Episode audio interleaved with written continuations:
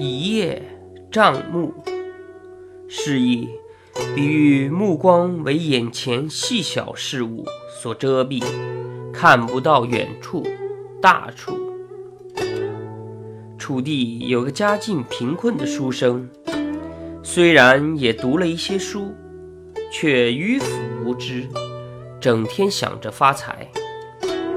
有一天，他读到《淮南子》中的“螳螂自障叶，可以隐形”，意思是说，螳螂在捕蝉之前，等待时机时，总是借树叶来遮蔽自身。以便观察蝉的动作，不由得想入非非。在《淮南子》一书中还说，谁得到螳螂隐蔽自己的树叶，就可以用这片树叶把自己隐藏起来。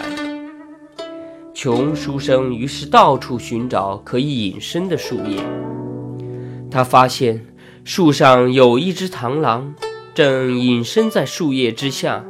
就慌忙地把这片树叶摘下来，一不小心，树叶掉在地上，和地上的落叶混在一起，一时分辨不清。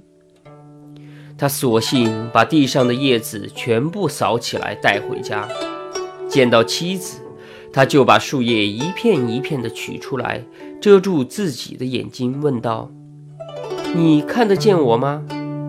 妻子如实回答：“看得见。”后来厌烦了，就哄骗他说：“看不见。”书生听了信以为真，便带上这片树叶跑到市上去行窃，结果被当场捉住。在升堂问审时，官吏听了他的事情，大笑不止，说道。你这个书呆子，真是一叶障目，不见泰山。